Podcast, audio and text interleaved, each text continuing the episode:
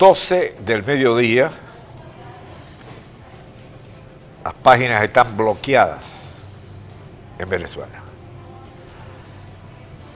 No puedo decir totalmente en toda Venezuela, pero los reportes indican gran parte de Venezuela. No solamente estoy hablando por EBTV, estoy hablando por, el, por ¿cómo se llama la página de... El efecto Cocuyo. Y otras más que nos están reportando, por favor, aquellos que estén bloqueados, reporten.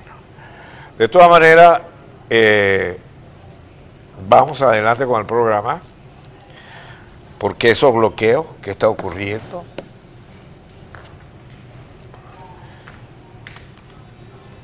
están como nerviositos, ¿no? ¿Qué está ocurriendo en verdad? ¿Qué saben ellos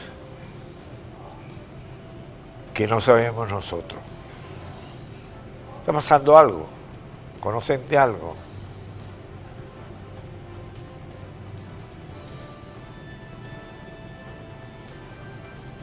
Aparentemente todo va, está normal dentro de la normalidad que se ha convertido Venezuela. Otro tema que lo tocó esta mañana el señor Acosta, y largo y extenso, son muchos los temas que tenemos para hoy, pero vamos a ir tratando de cubrirlos lo que podamos. Eh, otro tema es una especie de, de venezolano que sale se va a Colombia, sabe que puede entrar fácilmente en Colombia, y de allí pretende saltar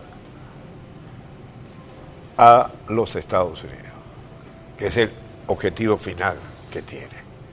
Resultado es que han devuelto una cantidad de personas y, y ahí comienza una discusión sobre el asilo o el no asilo. Pero también hay otra discusión de fondo, que es el venezolano de hoy en día, el venezolano de la revolución. ¿Qué es el venezolano de la revolución? En contra del venezolano de la democracia. El de la revolución fue malcriado y manejado al santo interés de lo que querían Miraflores. Y lo fue acostumbrando, te portas bien, te alimento. No importa que no trabajes. Te portas mal, no te alimento. Fue convirtiendo el que dice a qué hora duerme, cuándo come y qué come. Lo tuyo es simplemente andar disfrazado de rojo y acompañarnos en cualquier acto. Crecieron más las universidades, se impulsaron más las fábricas, los sitios de trabajo, creció el Producto Bruto del país, o creció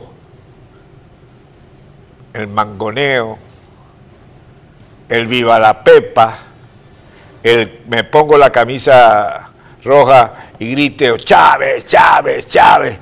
¿Y cómo? Se relajaron las costumbres, los valores, el trabajar es para pendejos. Hoy tenemos lo que tenemos.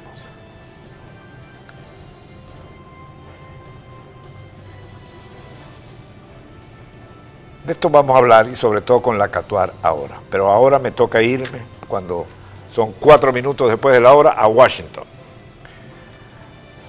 ¿Con quién voy a conversar en Washington? Belén Mora. Belén Mora, ¿cómo está usted? Muy buenas tardes, Leopoldo. Un gusto estar en contacto contigo y con tu audiencia. Muchas informaciones desde aquí. Bueno, adelante, arránquese nomás. Bueno, vamos a hablar primeramente acerca de la situación eh, de tensión con Rusia eh, y Estados Unidos, porque eh, Rusia y Ucrania, digo bien, pero Estados Unidos y Europa, líderes tanto de Estados Unidos como de Europa, tratando de mediar en esta situación que mantiene en tensión a esa frontera. Leopoldo, hace algunas horas nada más el secretario de Estado Anthony Blinken mantuvo un encuentro telefónico, una conversación telefónica por alrededor de 30 minutos con el ministro de Relaciones eh, Exteriores ruso, Sergei Lavrov, más que nada para eh, poder conversar acerca de, eh, de esta, demanda, esta, esta nota, esta carta que había acercado la semana pasada el gobierno de Estados Unidos, donde básicamente, según representa, según funcionarios del Departamento de Estado, básicamente Estados Unidos ponía las cartas sobre la mesa y decía, estas son nuestras demandas y esto sería eh, un paso para que nosotros podamos en cierta manera buscar una salida diplomática a este conflicto que lleva ya varias semanas y que tiene en vilo a la población en la frontera eh, entre Ucrania y Rusia. Más que nada tiene alrededor de unas 100.000 eh, tropas rusas, según reportes de inteligencia, en eh, toda eh, la frontera, digamos, a lo largo de esa frontera ucraniana, eh, manteniendo una tensión en la zona. hasta el momento sabemos que durante esta conversación, por lo que por lo menos el portavoz del Departamento de Estado, Ned Price, ha dicho, que el gobierno de Estados Unidos, el secretario Anthony Blinken, lo que buscó hacer es reafirmar el compromiso de Estados Unidos con la integridad territorial y la independencia política, por sobre todas las cosas, de Ucrania donde han manifestado que Estados Unidos respalda a este gobierno y respalda el hecho de que este gobierno pueda decidir sus alianzas y su, eh, por sobre todas las cosas, política exterior. Y también, como decía al inicio, para hacer como un seguimiento, eh, para ver si se puede llegar a un acuerdo con los representantes del gobierno ruso, por lo menos tener una respuesta, que hasta el momento no ha llegado una respuesta eh, formal a esta propuesta que ha planteado el gobierno de Estados Unidos. ¿Cuál ha sido la respuesta del ministro de Relaciones Exteriores? Bueno, que sin dar fecha necesariamente, el gobierno ruso va a presentar, digamos, una eh, respuesta a estas, eh, a estas demandas, a estas propuestas que ha hecho el gobierno de Estados Unidos la semana pasada y lo va a hacer eh, ni bien estas propuestas sean revisadas por el presidente Vladimir Putin.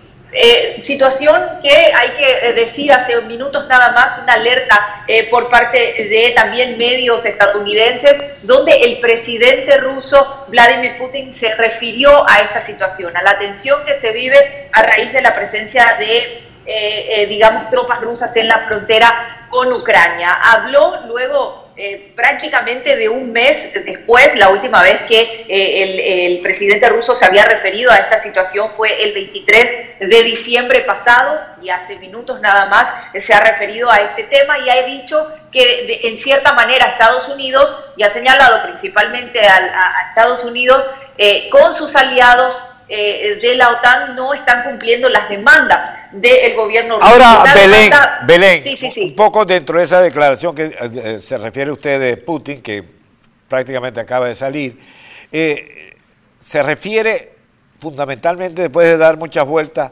a la preocupación de que Ucrania sea parte de la OTAN.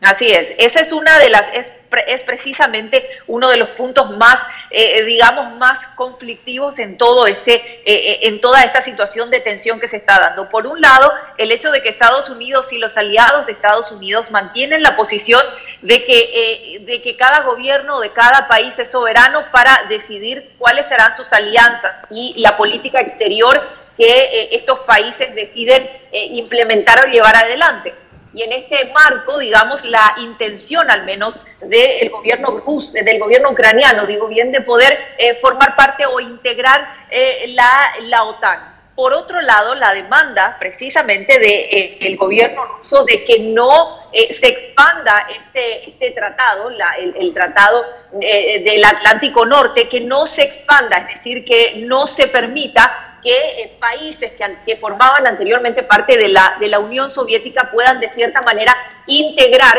eh, eh, esta, este, esta organización, ¿no? esta organización transnacional. Entonces, ese es el punto, digamos, eh, de conflicto que se da, donde hasta estos momentos eh, no existe, por supuesto, un acuerdo y de no existir un acuerdo, eh, digamos, se están jugando ahí las cartas diplomáticas para ver de qué manera se puede, en cierta manera, levantar esta tensión, como que, como decíamos, que viene ya desde hace varias semanas y en las declaraciones y las expresiones, por lo menos del presidente ruso hace algunos minutos que han sido bastante enfáticas en relación a este tema hace unos minutos atrás, Leopoldo.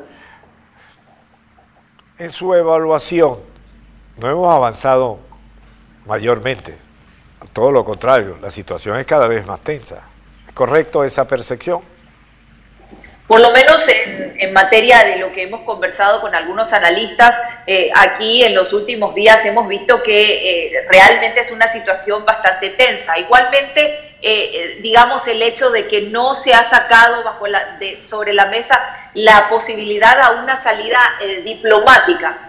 Analistas aquí tienen varias posiciones y varias, varios puntos en relación a este tema. Por un lado, hay gente que habla que una, un conflicto en este sentido no es eh, un escenario que conviene a ninguno y mucho menos en algunos casos hablan de Rusia, es un escenario que no le conviene debido a que se ha hablado en reiteradas ocasiones Estados Unidos ha mantenido una posición firme en compañía con la decisión también de algunos líderes europeos de que si eh, Rusia da ese paso de escalar en la tensión bélica, esto es algo que no le conviene por, eh, debido a las sanciones y al peso económico, a la carga económica que podría representar una eventual tensión en estos momentos eh, y, y lo que esto generaría también en relación a los aliados. Así que hay posiciones encontradas en este sentido.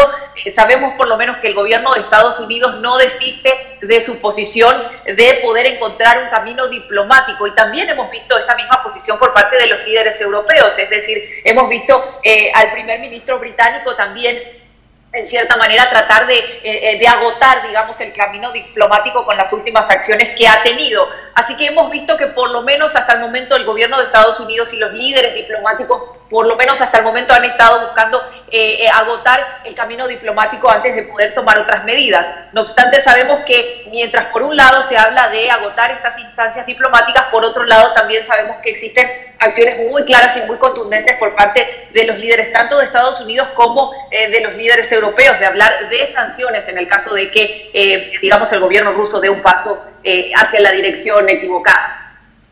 Gracias, Belén Mora. Muy, muy completo el reporte. Seguiremos hablando, como siempre.